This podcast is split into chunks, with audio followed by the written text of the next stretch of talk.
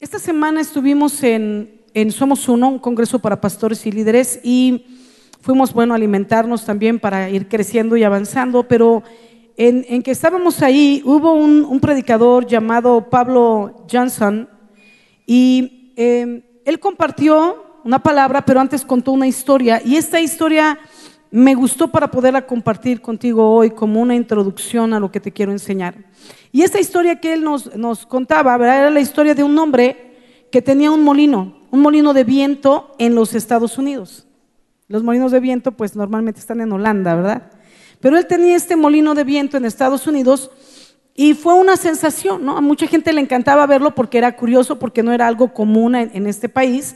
Y entonces la gente, ¿verdad? Comenzaba a ir a ver este molino de viento y veía cómo es que se movía con el soplo del viento, ¿verdad? Del aire, el molino empezaba a girar, a veces más lento, a veces más rápido, y a la gente le encantaba ir a ver el molino, a los niños les fascinaba ir a ver este molino y se juntaban ahí muchos niños para ir a verlo, y entonces de repente comenzó a convertirse en una atracción en los Estados Unidos. Entonces ya empezaba a venir gente de otras regiones, de otros poblados, de otros estados, para ver el, famoso molino que estaba ahí en Estados Unidos. Entonces, eh, al dueño del molino le daba muchísimo gusto, ¿verdad? Ver cuánta gente venía a ver su molino. Pero ya la gente comenzaba a venir de lejos para ver el molino y de repente comenzó a suceder en ocasiones que la gente venía de lejos, estaba lleno de personas, lleno de niños, expectantes de ver el movimiento del molino y ese día no había viento. Y se iban tristes porque esperaban por un largo tiempo en el día y el molino no se había movido. Entonces el viaje había sido en vano, ¿verdad? Los niños se iban tristes, solo veían el, molino, pero no veían el movimiento del molino con el viento. Y entonces al, dueño del molino esto le dio mucha tristeza. Cuánta gente muchas veces venía de lejos, se quedaba esperando y no veían al molino verse mover las aspas del molino. Entonces, a él le dolía esto porque igual le llenaba de gozo ver cuánta gente venía. Entonces decidió hacer algo y le instaló un, un motor al molino, le adaptó un motor para que cuando no hubiera viento, el molino siguiera moviéndose y así la gente cuando viniera a verlo pues se fuera contenta, se fuera feliz y hubiera cumplido el objetivo de ver el molino en acción. Así es que instaló este molino, lo puso y lo que él hacía era que cuando había viento dejaba que el molino funcionara solo, pero cuando no, él lo conectaba para que la gente pudiera disfrutar el movimiento del molino. La enseñanza de, este, de, esta, de esta historia del molino es que cuando sientes que el viento deja de soplar, haz algo para que tu molino siga moviéndose. Cuando, cuando sientes que el viento deja de soplar, haz algo para que tu molino siga en movimiento. Y en base a eso quiero compartirte la palabra que he preparado. Te decía que le he llamado de la emoción a la convicción. Y quiero compartir contigo que esta situación sucedió en mi vida, algo así como lo que pasaba con el molino sucedió en mi vida hace algunos años atrás, muchos años atrás, hace unos 10, 12 años. Sucedió que el viento dejó de soplar en mi molino y las aspas no se movían. Y como por cinco años las aspas dejaron de moverse en mi interior. Esto tiene unos cinco años atrás que ocurrió. Yo dejé de sentir la pasión por Dios. Yo dejé de sentir la presencia. Hacía como, así como 18 años aproximadamente, yo tuve un encuentro muy fuerte con el Espíritu Santo que me guió a entrar en la presencia y ahí pude estar eh, conectada con Dios. Cuando yo leía la palabra y sobre todo cuando yo iba a las alabanzas, llegó un momento que me desconectaba de la alabanza y fluía mi propio cántico nuevo, mi propia, mis propias palabras de adoración a Dios y empezaba a tener una comunión y una intimidad con Dios muy fuerte. Al principio ya como que en la cuarta alabanza entraba, después ya me daba cuenta que como lo ejercitaba diario y me apasionaba, como en la tercera y luego como en la segunda y luego como en la primera y a veces ya venía de estacionarme del carro afuera y, y venía entrando y yo ya venía conectada. Yo ya venía adorando, Dios ya me venía hablando y eso era algo sumamente apasionante en mi vida, era lo mejor que me podía haber ocurrido. Era algo que me quemaba de pasión por dentro. Pasaba cuatro o cinco horas diarias adorando, leyendo la Biblia, volviendo a adorar, En ese inter Dios me hablaba, yo anotaba lo que Él me hablaba porque era para mi vida.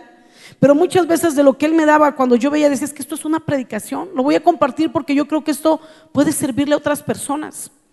En mis tiempos de adoración, Dios me hablaba de tal manera que aún lo que Él hablaba, como te decía, y, al anotarlo, yo, yo decía, es que esto es una prédica.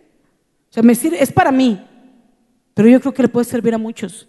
Y entonces cuando yo miraba lo que anotaba, haz de cuenta que era el bosquejo ya hecho, porque yo lo miraba y decía, yo creo que esto lo voy a compartir. Entonces lo miraba para ver cómo lo compartía y ya estaba acomodado, de principio a fin, con las citas bíblicas.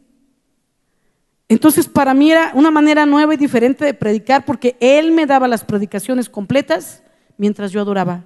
Él hablaba, yo anotaba, y al terminar yo decía, wow. Había veces que mi esposo me hablaba del trabajo, me decía, amor, ¿cómo vas? ¿Qué estás haciendo?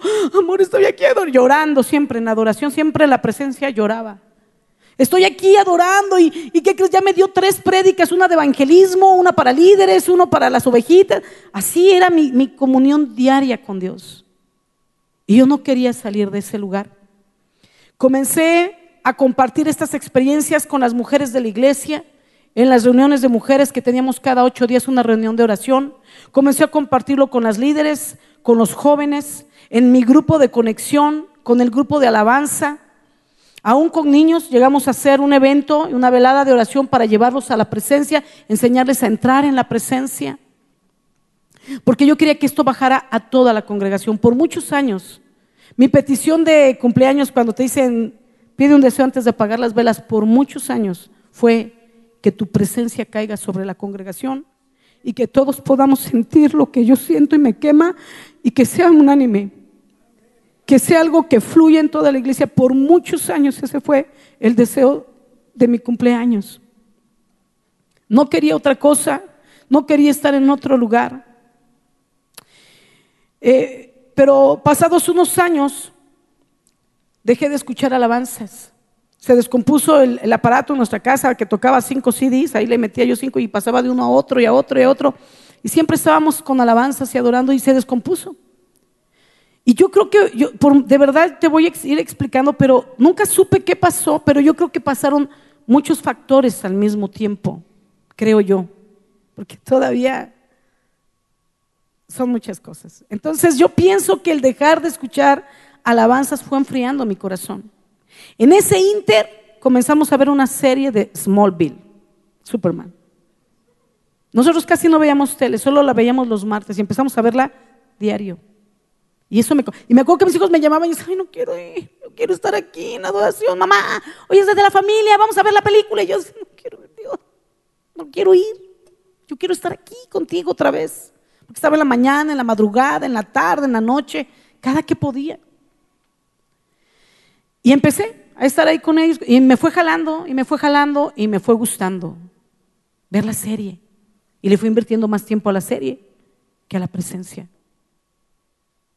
No había aparato, entonces empezaron a llegar los iPad, iPod, iPod, para escuchar la música.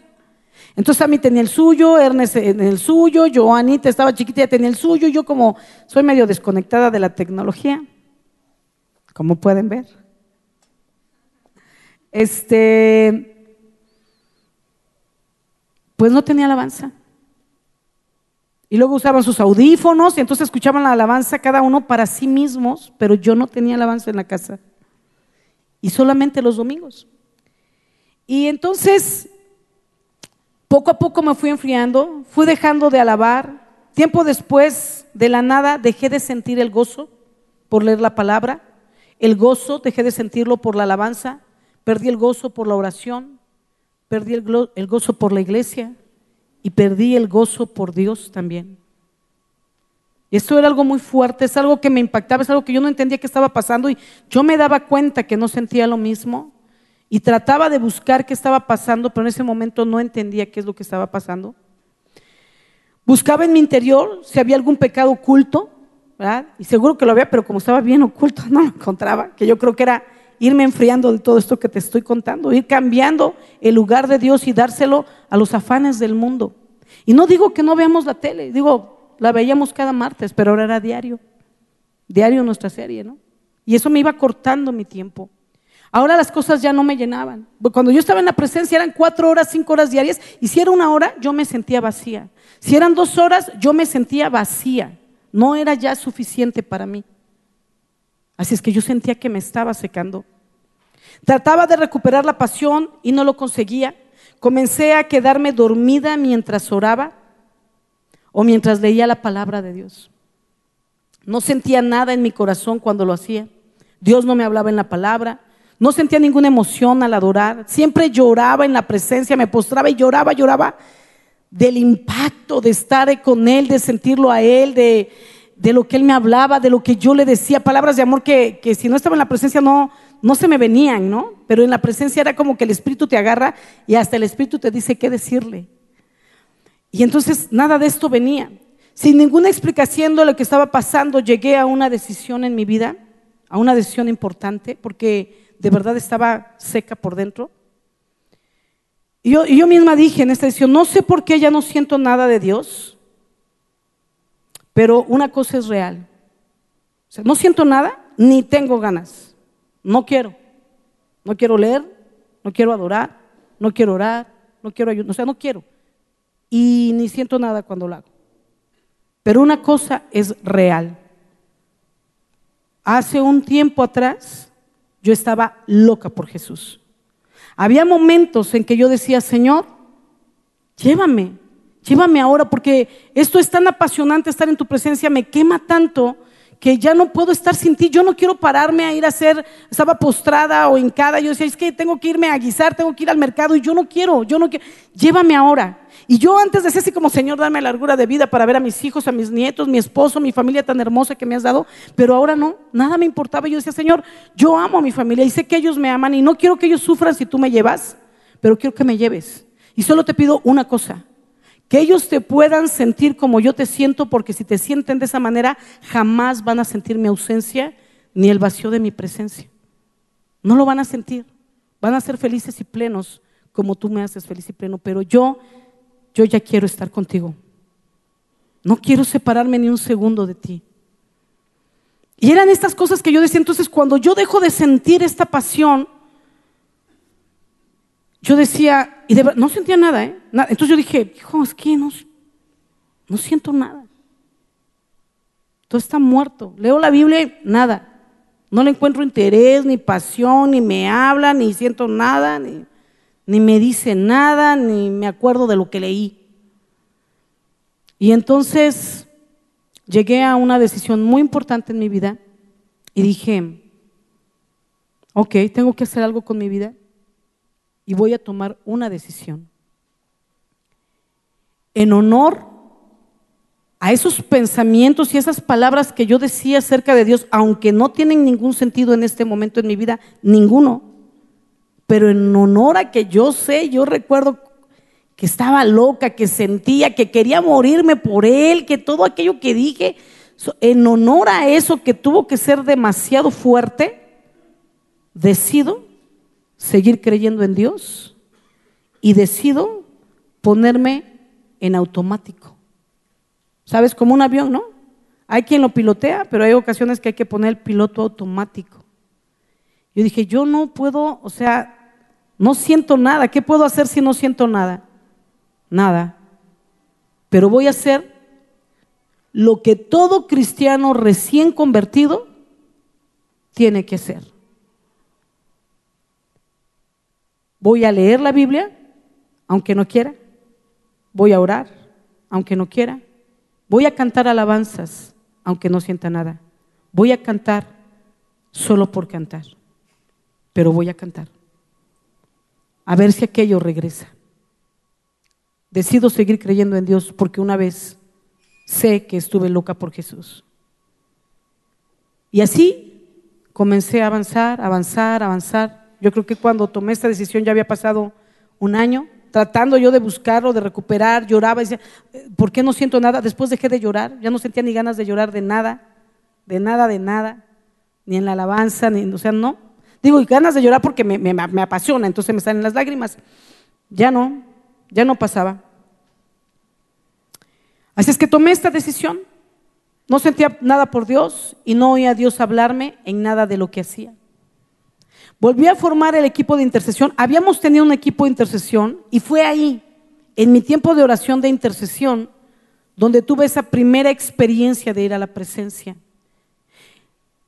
Entonces, formé un equipo de intercesión para, sí, porque es importante en la iglesia, pero también intencionalmente para obligarme a mí a orar, porque aunque sea voy a orar, pues no me daban ganas y como no me daban, pues se me olvidaba orar. Así es que me obligué a orar entrando al equipo de intercesión. Oramos en parejas todos los días, 15 minutos. Me era tan pesado orar 15 minutos y sostener 15 minutos la oración con mi compañera de oración. Pero comencé a orar. Dije, ni modo, aunque no sienta nada, no voy a dejar de hacer lo que un cristiano tiene que hacer. Lo voy a hacer hasta que algo ocurra me costaba, por ejemplo, oír alabanzas y concentrarme en ellas para sentir lo que cantaba en mi espíritu.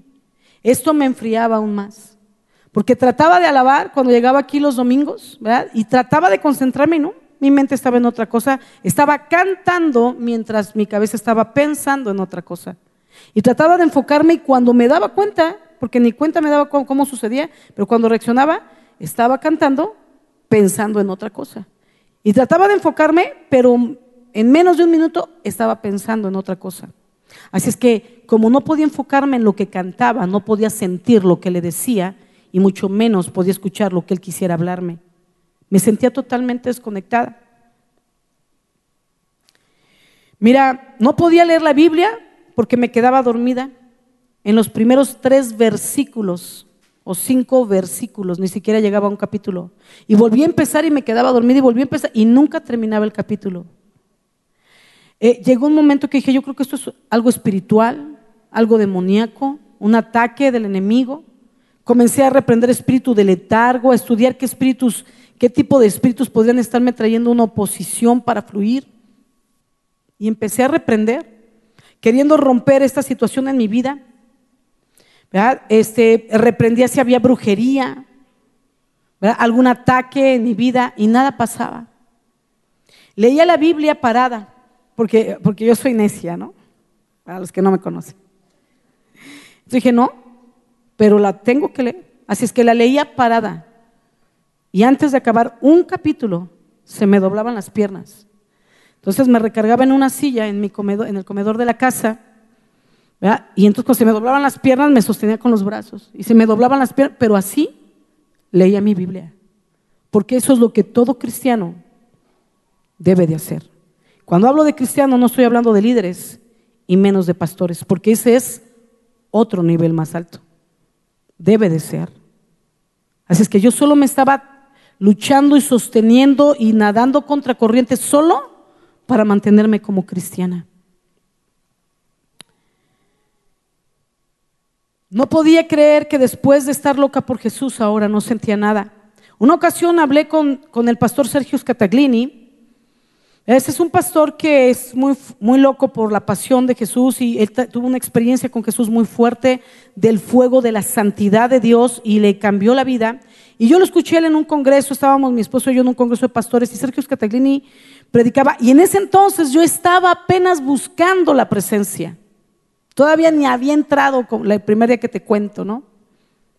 Y me acuerdo que estaba en ello, buscando la presencia, leyendo un libro que se llama mm, En la búsqueda de Dios, de cómo el Señor cayó su presencia en una iglesia, y ahí yo empecé a apasionarme por buscar la presencia.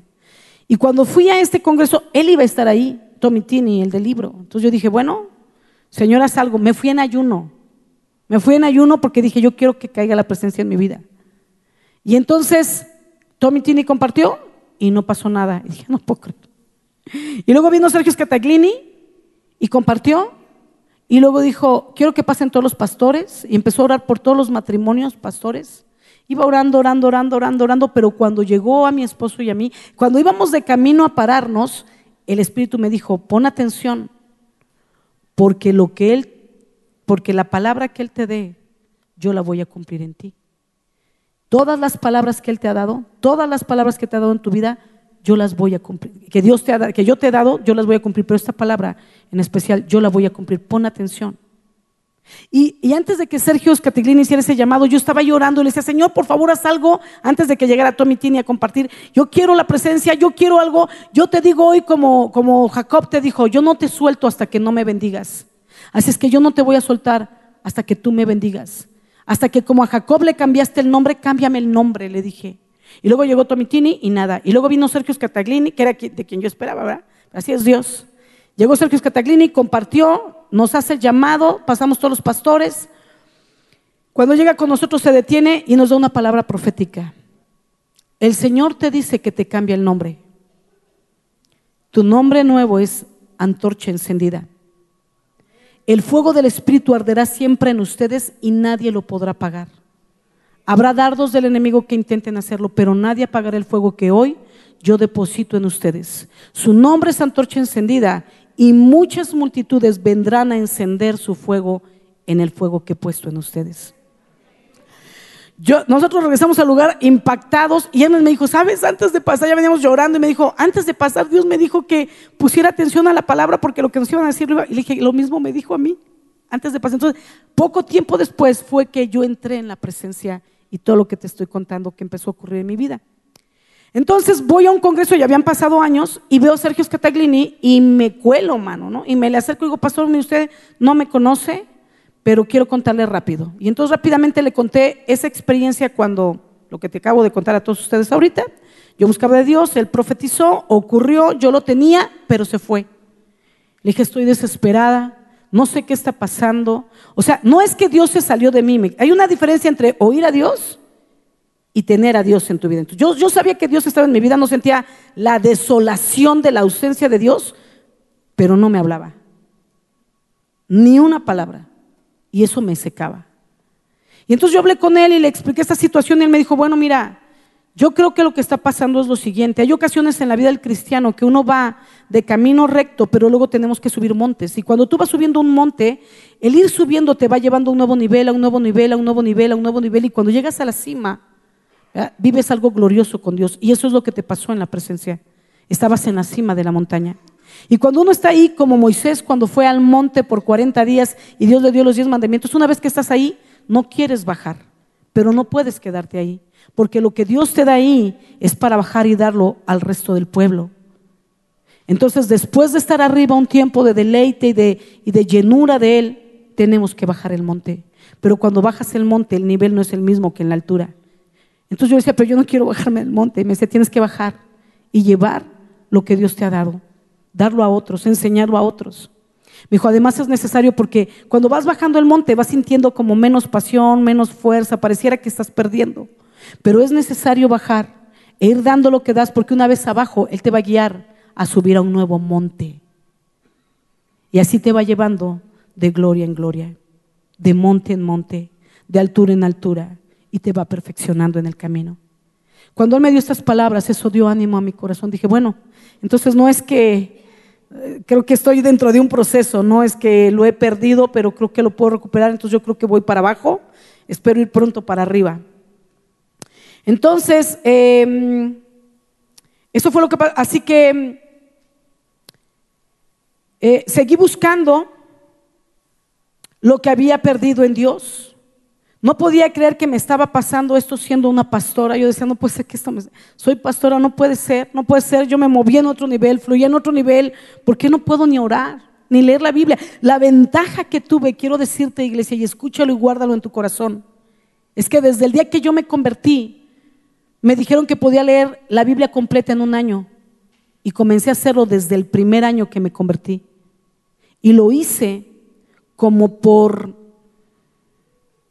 no sé, 15 años, algo así, sin parar, la leía y la volví a leer. Y al principio era como para aprender, para conocer, iba reteniendo las historias, los personajes, los lugares, pero después mientras iba leyendo Dios me hablaba, iba subrayando cosas que me ministraban, pero después mientras iba leyendo Dios me daba palabra para dar a otros y me iba dando las explicaciones. Y así fue que, y la palabra fue siendo más profunda, así es que cuando ya no pude leerla, la palabra ya estaba injertada en mi mente y en mi corazón, aunque ahora no sentía la pasión. Pero la palabra estaba injertada. No dejes de hacer tus devocionales. Y aun cuando estos devocionales tan pequeños que tenemos porque es poco lo que nos toca leer. Yo te animo, si puedes hacerlo, esfuérzate y lee cuatro capítulos diarios y lee tu Biblia en un año. No te conformes. Lo hacemos así de bebito, ¿no? Para que, para que no te cueste entrar, para que si te cuesta leer, pues, pues digas, ah, bueno, eso sí puedo, porque son cinco minutos, diez minutos. Pero eso es parvulitos, ¿no? Es conero cristiano. Amén. Seguí buscando entonces lo que, lo que había perdido. Había perdido el amor y la pasión por Dios, pero no había perdido la obediencia. Yo tenía temor de dejar de leer. Yo decía, si ya no siento esa pasión, si me alejo tantito, no sé qué va, mi vida va a ser destruida. Mi vida va a ser destruida si yo comienzo a caminar en el mundo, si yo me alejo, si yo... Me, así es que yo venía todos los domingos a la iglesia, grupos de conexión. Mira, iba a Peniel y servía. Ay, ojalá no haya ido en ese Peniel cuando este estaba en sus angustias. No te aflijas porque ahorita te voy a contar el final de la historia. Pero yo iba a Peniel a servir. Oraba y ayudaba. entiéndeme esto. Yo iba preparada, solo no sentía nada. ¿Me explico? Era ministrarte lo que, porque sabía ministrar, pero no sentía el fuego. O sea, hacía lo que yo venía haciendo, hacía todo lo que había aprendido del Señor y sabía hacerlo y lo hacía, solo sin pasión. Pero lo hacía, porque sabía hacerlo. Amén. Sabía liberar. Y mira, en ese liberábamos a personas endemoniadas. Y los demonios salían.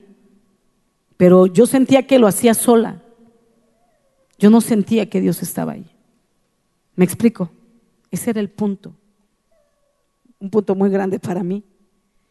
Me sentía como la sulamita en el libro de Cantares, cuando pierde al amado y luego lo encuentra. Y quiero leer contigo rápidamente Cantares capítulo 5, versículo 2 al 8.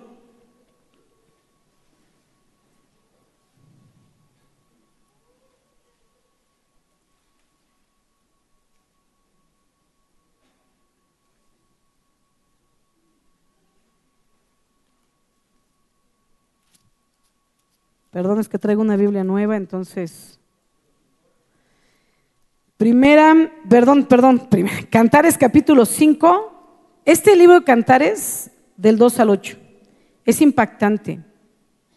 Yo te animo que lo leas, pero es muy poético, entonces como que cuando lo lees no lo entiendes, ¿no? Así que, y tus pechos son como dices, ay, ¿es, ¿es un libro de la Biblia o es pornografía, no? Pero hay un libro muy, muy, muy, muy bueno que se llama El Cantar de los Cantares, de Washmani. Y Washmani te explica versículo por versículo. Lo desmenuza y te da la interpretación de esas palabras poéticas, porque eh, eh, eso se refiere a otra cosa. Lo poético, pero está hablando de otra cosa espiritual. Entonces es apasionante. De hecho, leí ese libro y luego preparé un estudio como de 15 temas Íbamos como capítulo por, bueno, no íbamos por capítulo por capítulo, como lo que alcanzaba a dar en el tiempo que había los miércoles, estuvimos dando el estudio de Cantar de los Cantares de Washmani, desglosadito y desmenuzado. Y pude ver que el Cantar de los Cantares habla del enamoramiento de la Sulamita, una mujer de campo, que se enamora de un rey. Muchos dicen que es el rey Salomón, pero también tiene una interpretación espiritual donde es el rey es Jesucristo y la sulamita somos nosotros. Entonces, cuando lo lees con ese enfoque y te pones en el lugar de ella, puedes entender cuánto te ama el Señor y tu nivel de amor que tiene que ser extendido porque somos cortos. Y te va llevando, y pero lo más apasionante es que esa es la vida del cristiano de principio a fin. Lo explica poéticamente el cantar de cantares. Cómo te enamoras de Dios y Él se enamora de ti, pero tú te enamoras de Él por lo que Él te da, por lo que Él hace por ti. Eh, cosas muy interesantes, ¿no? La Sulamita decía, yo soy de mi amado, decía, mi amado es mío y yo soy de mi amado, dice Cantares. Y entonces Washmani te explica, ahí vemos que el amor de ella es egoísta, porque ella dice, mi amado es mío, o sea, primero que Dios me dé, y luego pues yo le doy a él de lo que a mí me queda, ¿no? Pero cuando va avanzando los capítulos y ya va acabando el, libro de Cantar de los Cantares, ella está tan enamorada de él porque lo perdió y luego lo encontró. Cuando lo perdió, lo valoró, lo buscó desesperadamente, lo encontró, se asió de él, nunca lo soltó, empieza una relación más íntima y más fuerte con él. Y entonces ella exclama al revés, yo soy de mi amado y mi amado es mío. Y entonces Washmani dice, ahora el amor de ella es un amor maduro donde ella no, está esperando que Dios le dé para responder, sino que ella se entrega sin condiciones y sin esperar nada a cambio. Por eso se antepone primero, yo soy de Él. Me dé o no me dé, yo soy de Él, porque lo amo, no por el interés de lo que me da o que me hace por, hace por mí. Y así es nuestro amor cuando empezamos, pero no debe de ser siempre ese amor, sino que debemos madurarlo hasta llegar al punto de decir, me des o no me des, decido amarte. Amén. Entonces es muy apasionante ese libro, pero quiero leerte el capítulo 5, una parte del capítulo 5, versículo 2 al 8, dice, ay, fíjense cómo se llama, el tormento de la separación. Y así me estaba pasando. Yo dormía, pero mi corazón velaba y puedo escuchar la voz de mi amado, hermana y amiga mía, mi paloma inmaculada. Déjame entrar. Tengo la cabeza empapada de rocío escurre por mi pelo la lluvia de la noche. Pero ya me he desnudado, ¿cómo he de volver a vestirme? Ya me he lavado los pies, ¿cómo he de volver a ensuciarlos? Se conmovieron mis entrañas cuando mi mano introdujo la mano por la apertura del cerrojo. Me levanté para abrirle a mi amado. Por mis manos y mis dedos corrían las gotas de mirra hasta caer sobre la al, aldaba. Le habría mi amado, pero él se había marchado ya. Con el alma salí en pos de su voz, lo busqué y no lo encontré, lo llamé y no me respondió. Los guardas que rodean la ciudad me encontraron y me golpearon.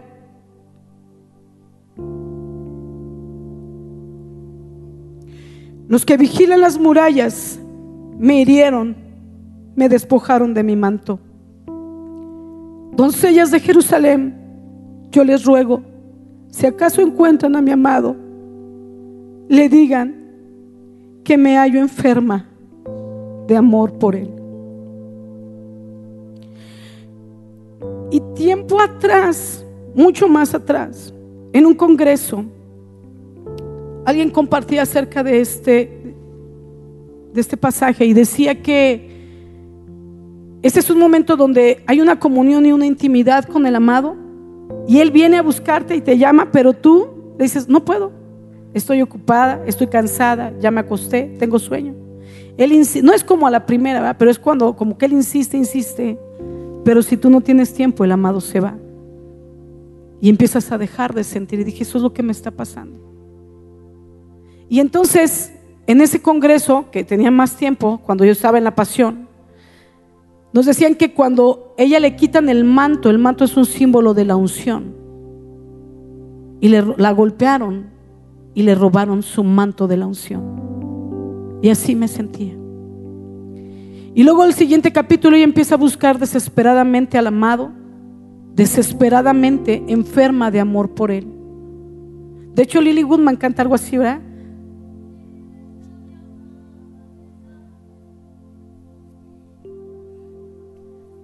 Ven, porque yo le iba a platicar. Corre, corre, porque el tiempo se me acaba. A mi amado, hazle saber que estoy enferma de amor por él y no lo puedo encontrar. Mis ojos se secan de llorar. Algo así. Gracias. Tan acostumbrada estoy a Él. No me acuerdo qué más. Sabes, como yo les digo, a veces cantamos las canciones solo por cantar. Pero cuando tú lo has vivido, esa canción es tu vida y derramas el corazón en ella. Cuando ellos cantan estas canciones, han vivido experiencias así. Y las personas que la han vivido se identifican y derraman el corazón. Y quizá no lo has vivido, pero podrías estarlo cantando diciendo, no quiero jamás vivir esta experiencia fuera de ti. Y entonces yo seguía buscando de Dios, compartí este, este tema de cantares, lo leía, ¿verdad? Me sentía como esta sulamita te decía. Em, después de un tiempo, la sulamita en el siguiente capítulo encuentra el amado, a mí me llevó cinco, cinco años recuperar esa pasión. Después a mí se va Cristo para las Naciones y nos, lleva, eh, nos llamábamos por teléfono, intercambiábamos cosas de la palabra. Él me hablaba apasionadamente de lo que aprendía. Yo le hablaba de lo que sabía. ¿Me explico? De, las glorias pasadas, pero que, que, coincidían con cosas que él me enseñaba, pero él me enseñaba cosas nuevas. Un día Sammy me dijo, mamá, ponte a orar en lenguas, porque yo le contaba cómo me sentía. Me decía, mami, ora en lenguas. Fíjate que conocí un maestro que es un monstruo, un monstruo espiritual. Pasa cuatro horas solamente orando en lenguas. Tiene una sabiduría espectacular. A todos nos deja con la boca abierta. Todo el tiempo que abre la boca es revelación tras revelación. Y yo anhelaba, si de por sí anhelaba la presencia, imagínate. Y entonces yo decía, ¿cómo hace? ¿Qué hace? Ora cuatro horas diarias en la presencia, solamente en lenguas. Me acuerdo que mí me contó una anécdota de ese maestro, que había llegado y que, que una ocasión lo fueron a entrevistar por, por tanta sabiduría que tenía, ¿verdad? Lo entrevistaron a alguien de una revista o un algo cristiano, y llegó un chico a entrevistarlo en su casa, porque quería ver que un día en la vida de él. Y entonces él tenía una casa y luego un jardín que daba con un bosque y así, ¿no? Entonces él salía todo el tiempo al bosque y ahí pasaba tiempo en la presencia. Y entonces, estando en la presencia, eh, llegó este, este, este chico y le dijo, ¿cómo es un día? Y entonces empezaron, dijo, vamos a entrar en la presencia, le dijo él. Y él comenzó en silencio, solo guardó silencio. Y comenzó a orar en su interior en lenguas.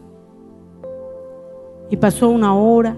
Y entonces el chico que estaba ahí entrevistándolo pensó que se había quedado dormido porque estaba sentado con los ojos cerrados y, decía, y le decía, este, eh, pastor, y le decía, Shh. entonces, ay, no, todavía está ahí, ¿no? Y así, así, así pasó una hora, dos, tres, cuatro horas.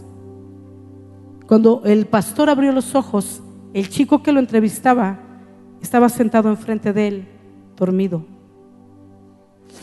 El maestro se acercó, lo tocó y le habló suavemente al oído y le dijo, despierta, Él está aquí. El maestro se fue y lo dejó a él en la presencia, llorando, porque podía sentir al Señor sin haber hecho nada. Yo decía, yo quiero ese nivel. Yo quiero ese nivel. Y comencé a orar en lenguas. Me costaba tanto, 15 minutos, menos de 5 ya estaba distraída, retomaba, me distraía. Fue una lucha impresionante. Sammy me habló como la semana, dijo, mamá, ¿cómo vas? Le dije, no, hijo, es que fíjate que oro y me distraigo. Oro y me doy cuenta que siempre estoy orando en lenguas y pensando en otra cosa. Y me dijo algo que fue algo nuevo en mi vida. Y me dijo, mira mamá, acuérdate de lo que dice la palabra, que cuando oramos en lenguas, lo que edificamos es el espíritu, no el entendimiento. Entonces no importa que tu cabeza piense en otra cosa. Tú sigue orando en lenguas porque lo que está siendo edificado es el espíritu. Y dije, wow, pues voy a volver a empezarlo. Y lo retomé, y lo retomé, y lo retomé, y lo logré. No, no he llegado a cuatro horas. Si no, hoy no me hubiera parado aquí y les dijera, Él está aquí. Pero he llegado a una hora, hora y media. Lo empecé a enseñar a mis líderes porque dije, mientras voy avanzando, voy jalando a mi equipo. Y lo empezamos a hacer en los penieles hace ya muchos años y lo empezamos a jalar, a jalar y hacer. Lo he hecho aquí en la adoración extravagante, les he enseñado cuando me tocan mis bloques de oración. Y entonces empecé a sentir nuevamente un poco, un poco el deseo por él, aunque no la pasión, pero el deseo. Seguí buscando, fueron cinco años. Quiero ir resumiendo todo esto, pero después de todo esto eh, hice un congreso que se llamó Bogamar Adentro, en este lugar, que obviamente era para mí también, porque empezaba a sentir otra vez el deseo de, pero no la pasión por. Y entonces comencé a, a organizar este congreso porque dije que venga Igna, que venga la pastora Holland, que vengan mis maestras y de lo que prediquen, algo debe haber que me rompa los esquemas. Cuando se acercaba el congreso, Dios me dio una palabra para compartir en el congreso. Pero yo sentía que no era Dios. Me explico, era como que me llegaba un chispazo y de ahí desarrollaba algo yo. Ya no era como Él me daba el bosquejo completo. Entonces yo sentía que Dios no me hablaba, aunque Él estaba ahí hablándome. Anoté, compartí, empecé a sentir un poco más el deseo. Entonces, cuando iba a la mitad de estos cinco años antes de este congreso, me acuerdo que una ocasión también Dios me habló y me dijo, porque dice, Señor, ¿qué está pasando? ¿Por qué? ¿Por qué? Yo siempre le preguntaba y una ocasión Él me dijo, lo que sentías en esos tiempos de adoración era emoción por mí. Pero ¿qué pasaría si dejas de sentir emoción? ¿Qué pasaría si dejo de hablarte? ¿Qué pasaría si dejo de darte unción y revelación? ¿Qué pasaría? ¿Me seguirías amando igual? ¿Me seguirías a mí todavía? ¿Me servirías? ¿Creerías en mí? ¿O te irías a otro lugar o a buscarme en otra religión? ¿O negarías la fe? No quiero que me ames por emoción. Quiero que me ames por convicción.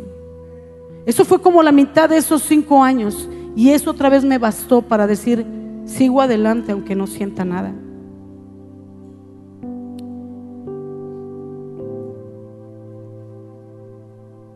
Samuel eh, luego me comentó en otras pláticas acerca de la adoración que tenían allá en Cristo para las Naciones. Hacían tres días de adoración sin parar, de alabanza. Y cuando él me comentó eso dije, wow, yo necesito algo así para, necesito buscar el fuego. Y entonces fue que formamos adoración extravagante.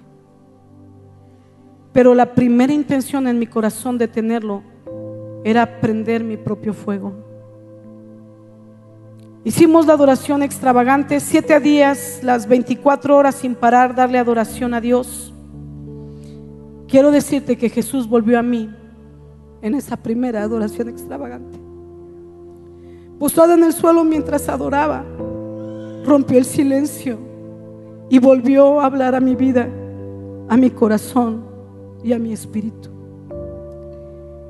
Quiero compartirte lo que ese día mientras estaba postrada, porque yo estaba acostumbrada siempre a tener hojas a la mano y una pluma para cuando él hablaba. Esta es la hoja que saqué de la mano, un programa de mujeres. Y él comenzó a hablar y yo comencé a notar con una pluma roja que tenía por un lado, por el otro. Este es mi original. Y él comenzó a hablar a mi vida y rompió el silencio. Miércoles 28 de enero 2015, adoración extravagante. Y él habló mientras estaba postrada. Has provocado al cielo con tu alabanza.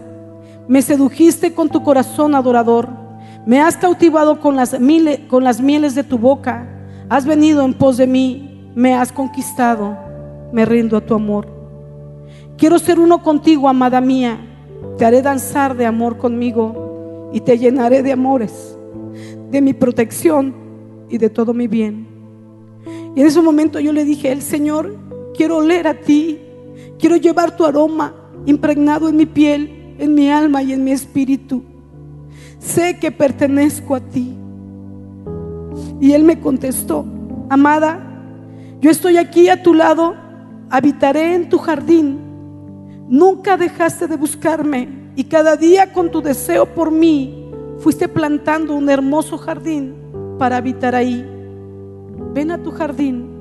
Estoy esperándote para hablarte de amores. Has transformado el huerto de Getsemaní en un hermoso jardín de amores solo para nosotros, solos tú y yo. Yo le respondí, tú me hablarás y yo te escucharé, te veré cara a cara, con tu brazo me rodearás, con tu aliento tú me llenarás. Siento tus labios, oigo tu voz, en tu presencia sé quién soy. Tú me alientas con tu voz y con tu amor. Él volvió ese día a mí como la sulamita y yo me agarré fuertemente de él para no separarme. Al final de todo esto, el Espíritu Santo también me hizo ver que Él siempre estuvo ahí, pero en silencio, probándome En esos silencios Él me hablaba. Pero como yo no sentía emociones, yo creía que no era Él. Creía que era yo, que se me ocurría una prédica, que se me venía a la mente algo que compartir. Pero sabes, también el Espíritu me mostró que en aquel entonces, de esos tiempos de silencios, la mejor de mis predicaciones fue en los tiempos de silencio donde Él no me hablaba. Esa predicación de honremos a nuestros padres que muchos de ustedes conocen es una de muchas predicaciones que pude compartir cuando tenía el silencio de Dios en mi vida. Pero ahora sé que Él no me había dejado, solo quitó de mí las emociones para convertirme en una hija que aprendiera a amarlo por convicción y no por emoción. Y ahora valoro lo que Él formó en mí. Lo busqué intensamente pero él respondió, él volvió, pude conocerlo mejor, pude entender que había bajado del monte, pero que venía de subida a un nuevo monte. Y hoy te puedo decir que me siento en un nuevo nivel y en una etapa diferente, nueva. Dios me está poniendo nuevos retos, pero puedo sentir una nueva unción para respaldarme en ese nuevo caminar. La presencia es algo que tenemos que buscar, tenemos que cuidar, tenemos que recuperar si lo hemos perdido. Tenemos que habitar para permanecer. Cuando sientas que el viento deja de soplar, ponte en automático para que tu molino se siga moviendo. Aun cuando no lo sientas, quiero decirte que siempre está ahí. Siempre está ahí.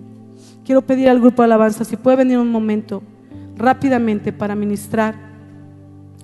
Y yo quiero animarte si tú estás pasando por esto, porque quiero decirte que después que salí de ahí, algunas ocasiones he ministrado a algunas líderes mías que han vivido esta situación y con mucho temor y pena me lo decían pensando que les iba a quitar de servir porque no sentían la presencia o la pasión. Y tuve la oportunidad de compartirles mi testimonio y avivar su fuego. Y ellas pudieron entender lo que estaba pasando y más rápido recuperarse.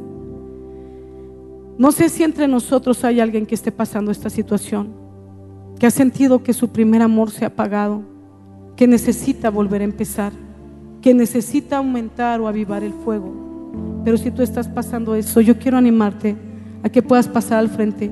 Estamos ya por entrar a la adoración extravagante de esta semana a la otra, en 15 días. Pasen, por favor. Estamos por entrar a la adoración extravagante.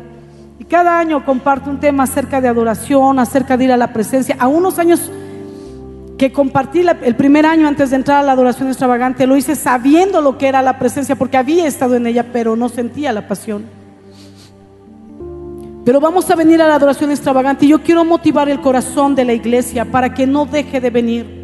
Porque el propósito es venir los siete días en el tiempo que puedas, pero los siete, no que te programes un día. ¿Qué día voy a ir a la adoración? El día que me toca con mi grupo de oración. No, este es un plus.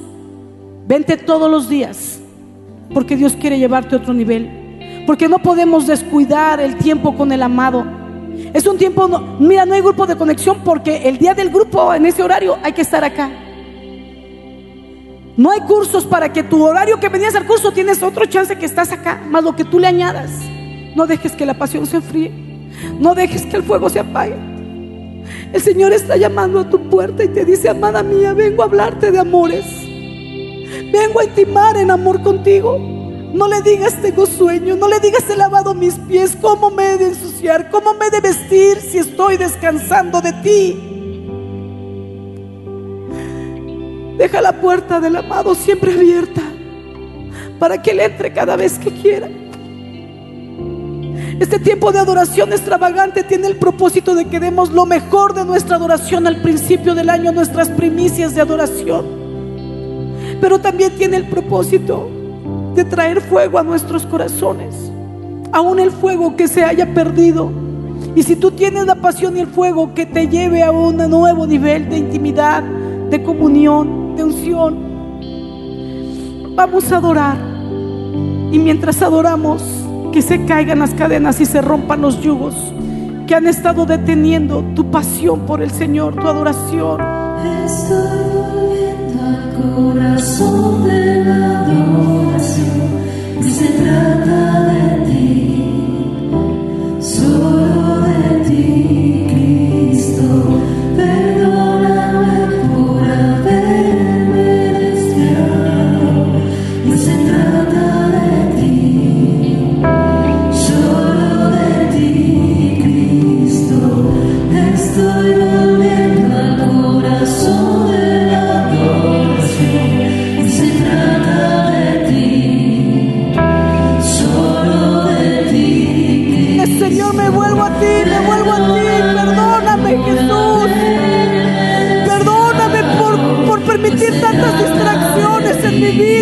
tiempo. Ese tiempo que te pertenece a ti, tú eres digno. Señor, te buscamos apasionadamente como la sulamita. Amamos si alguien ha visto al amado, dígale que estoy muriendo de amor por él y que no puedo Que lo necesito, que añoro los tiempos de intimidad, de adoración.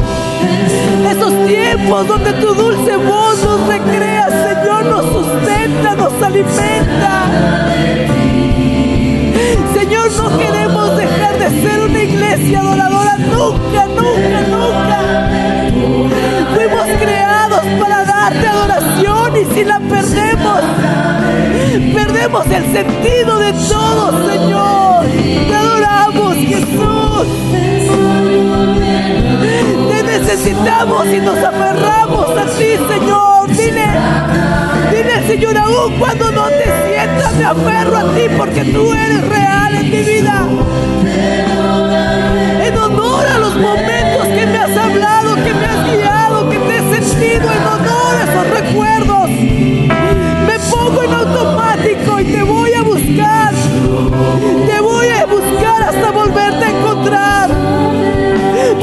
Que tú estás rodeándome, sé que tú estás cerca, pero esperas de mí una genuina adoración, una verdadera entrega, un verdadero compromiso de vida cristiana, de oración, de búsqueda de ti, de lectura de la palabra. Quiero encontrarte, dile entre las páginas de la Biblia. Quiero que las letras se levanten y tú te levantes ellas y penetres mi interior y tu palabra me marque, porque cada marca eres tú en mí. Quiero renunciar al pecado, quiero renunciar a las distracciones, quiero renunciar a los afanes. Hoy reconozco que se trata de ti, solo de ti. Se trata de ti, solo de ti.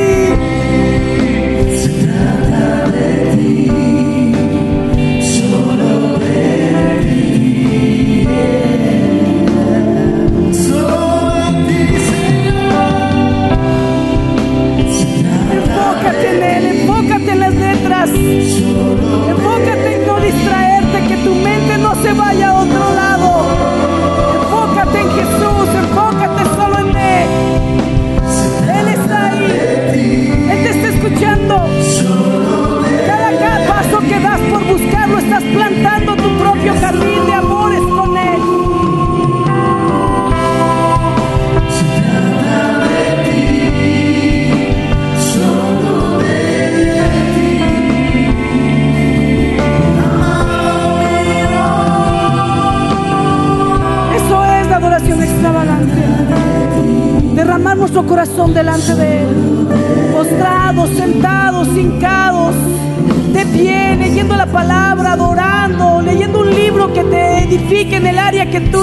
Necesitas. Eso estaremos haciendo dentro de 15 días. Tomando una semana completa. Siete días, 24 horas completas para Él. Prepárate, pide la cuenta tus vacaciones. Créeme, van a ser las mejores vacaciones de tu vida con el Señor.